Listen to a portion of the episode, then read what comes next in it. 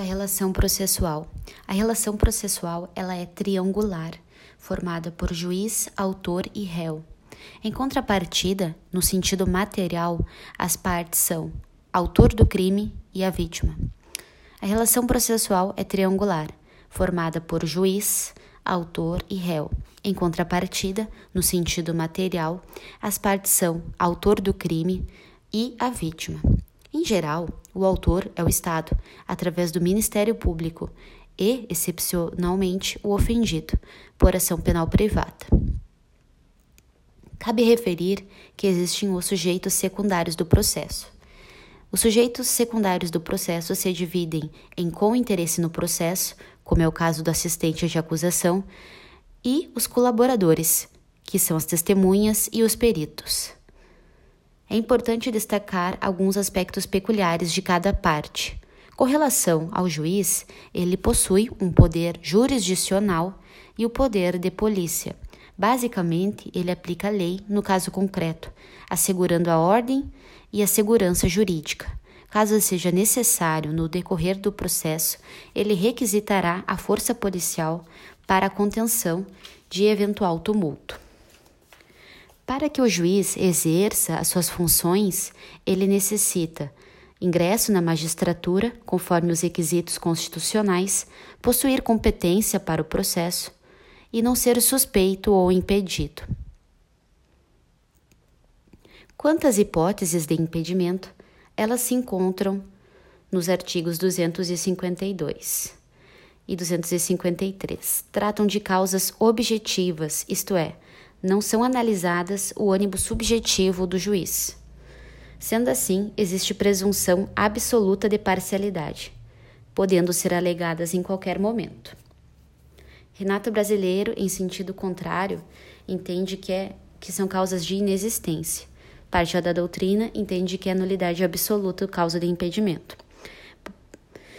Por exemplo, é, o caso de parentes como partes, ou autoridade policial, auxiliar da justiça ou perito, ou juiz em alguma com algum parente ou parte for diretamente interessado no feito, ou quando ele tiver sido testemunha, é, ou quando ele já atuou como juiz em outra instância. A jurisprudência mais recente do Supremo Tribunal Federal e do Superior Tribunal de Justiça entende que não gera impedimento a atuação em processo penal, quando o juiz participou de processo administrativo ou julgou o processo civil. Porém, existindo impedimento, o juiz deve se abster espontaneamente. Ou qualquer parte ou membro do Ministério Público pode arguir o impedimento. De outro lado, as causas de suspeição do juiz se referem ao seu ânimo subjetivo em regra, são encontradas externamente ao processo. O rol, ao contrário do rol dos artigos das hipóteses de impedimento, que é taxativo, o rol da suspeição é exemplificativo, porque permite a expansão por razões de foro íntimo. Por exemplo, o juiz é sócio, acionista, amigo íntimo, aconselhou alguma das partes, está respondendo por processo análogo, ou algum parente seu, ascendente, descendente ou cônjuge. As decisões tomadas por é, juiz suspeito são nulas.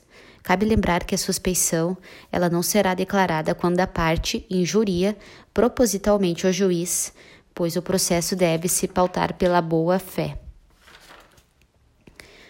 Cabe mencionar que não será declarada quando a parte injuria o juiz propositalmente ou da causa ao a suspeição, pois deve ser observada a boa fé. Cabe mencionar que tanto o impedimento como a suspeição que decorrem do parente por afinidade cessará com a dissolução do casamento, salvo quando sobrevindo descendentes. Mas quando dissolvido o casamento sem descendentes, mesmo assim, não exclui, não será dissolvida o impedimento e a suspeição no caso de alguns parentescos por afinidade. Os parentescos por afinidade que não são dissolvidos com o casamento são o de juiz não funcionará como juiz, o sogro, o padrasto, o cunhado, o genro ou enteado de quem for parte no processo. Então, mesmo que cessado o casamento, não cessa a dissolução no caso de sogro, padrasto, cunhado, genro ou enteado.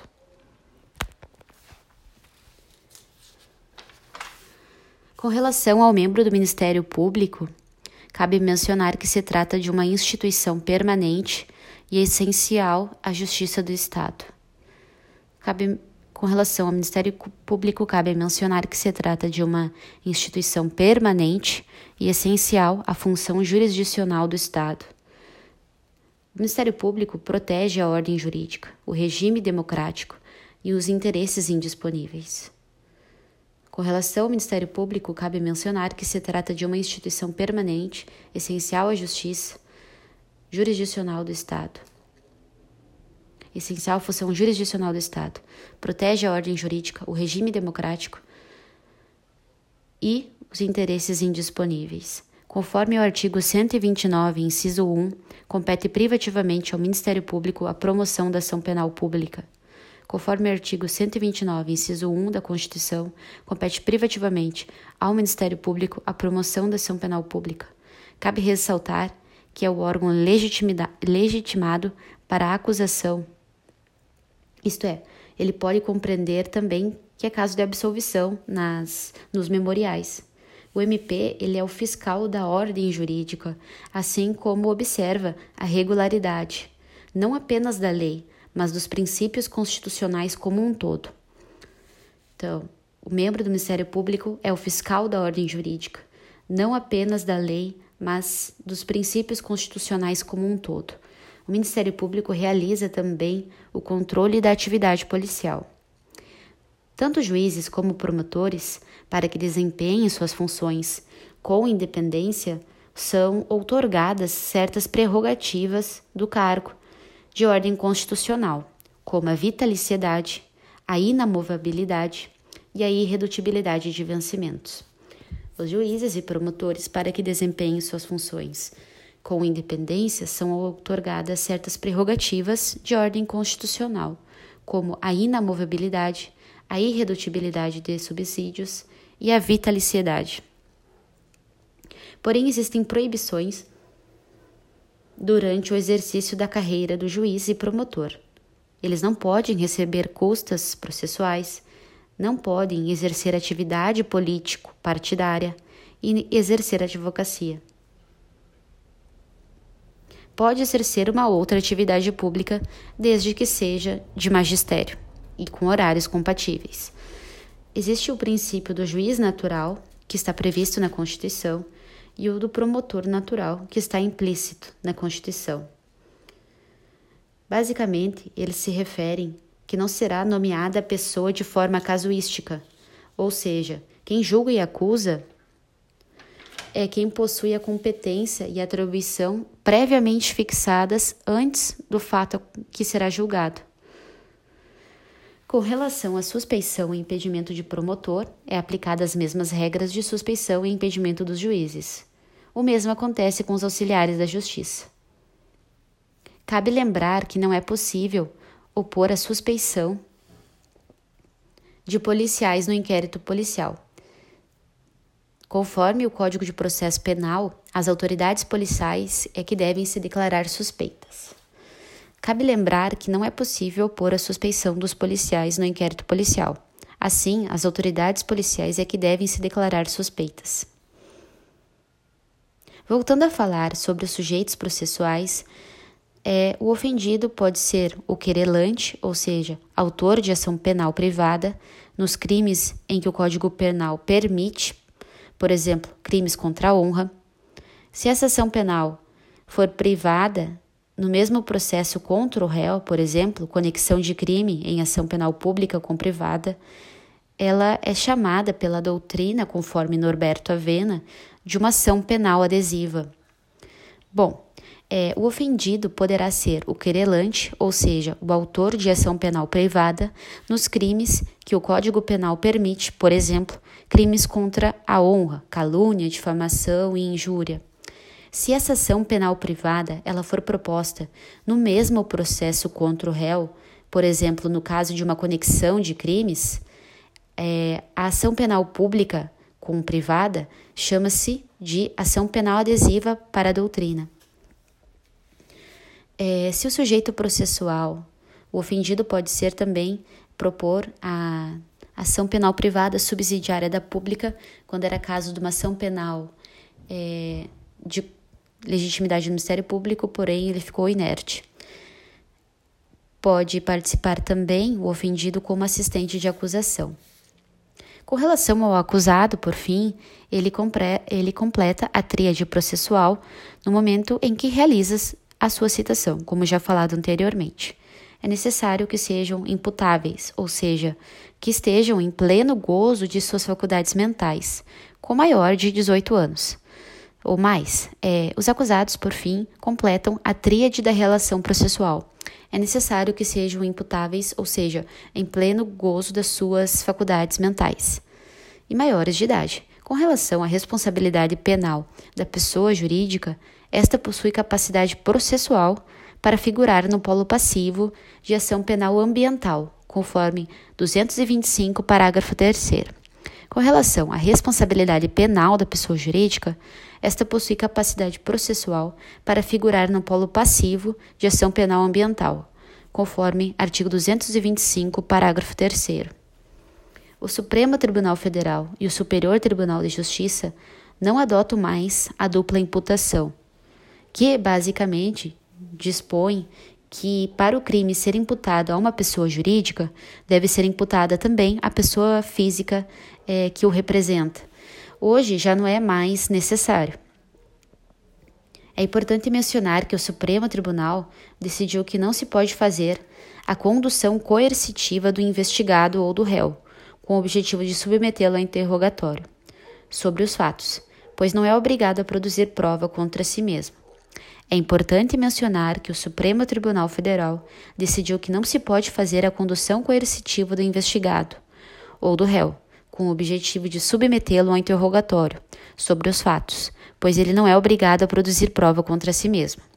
É importante mencionar que o Supremo Tribunal Federal decidiu que não se pode fazer a condução coercitiva do investigado ou do réu.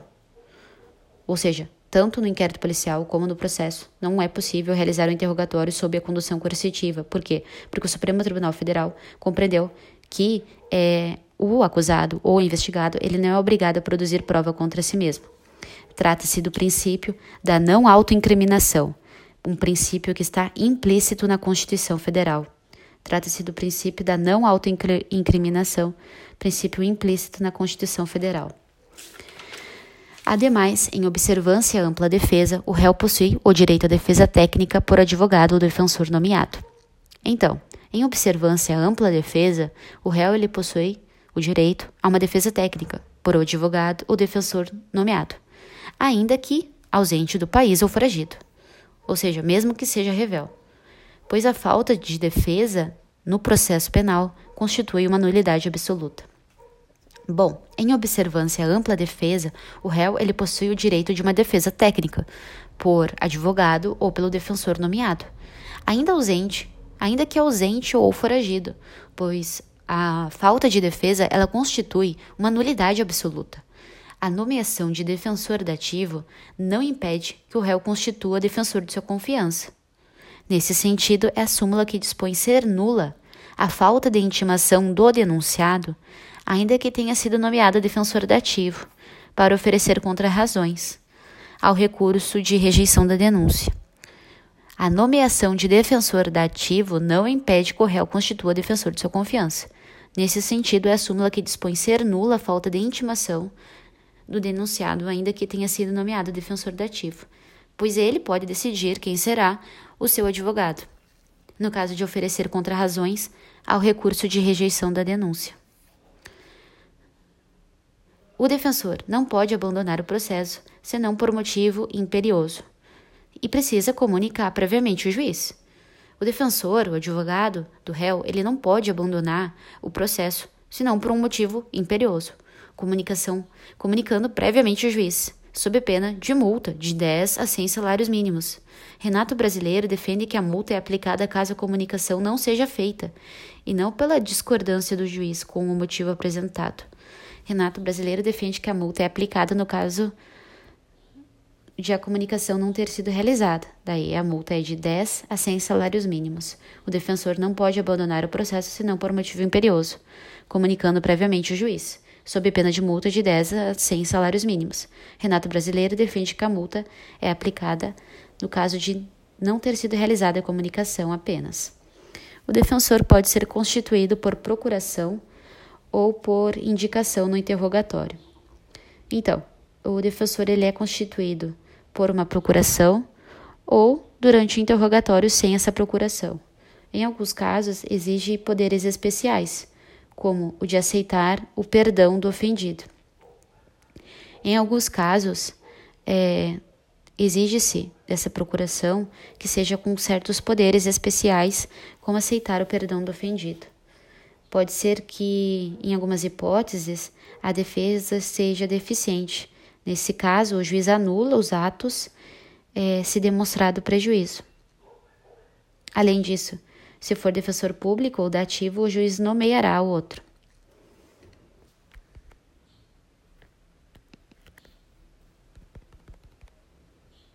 Com relação ao assistente de acusação, o Código de Processo Penal prevê a figura do assistente de acusação, que basicamente permite o ofendido auxiliar o Ministério Público nessa acusação, nos crimes de ação penal pública incondicionada e condicionada. A doutrina diverge quanto à possibilidade do poder público atuar como assistente de acusação. Torinho entende que não, pois o Ministério Público já atua nesse sentido. De outro lado, Renato Brasileiro compreende pela possibilidade que regulamenta a apuração dos crimes de responsabilidade em face de prefeitos, atuarem como assistente de acusação. Os legitimados em divergência para são ofendidos. Quem são os legitimados sem divergência para assistência e acusação?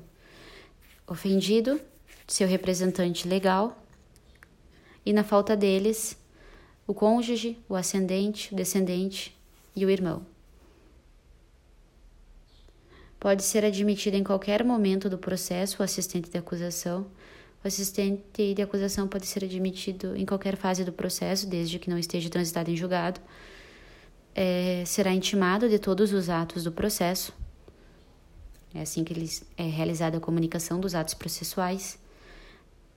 Após essa admissão, é, cabe lembrar que é realizado um pedido de admissão, o Ministério Público é ouvido e da decisão do juiz que admite ou não o assistente de acusação, não cabe recurso.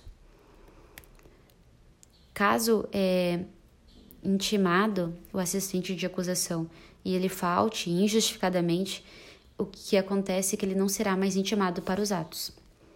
Os poderes do assistente é, são taxativos e limitados. Por exemplo, ele pode propor meios de prova, formular quesitos, formular perguntas às testemunhas, após o Ministério Público, arrazoar recursos interpostos pelo Ministério Público. Os poderes do assistente são taxativos e limitados. Por exemplo, propor meios de prova, formular quesitos, formular perguntas às testemunhas após o Ministério Público, arrazoar recursos que são interpostos pelo Ministério Público.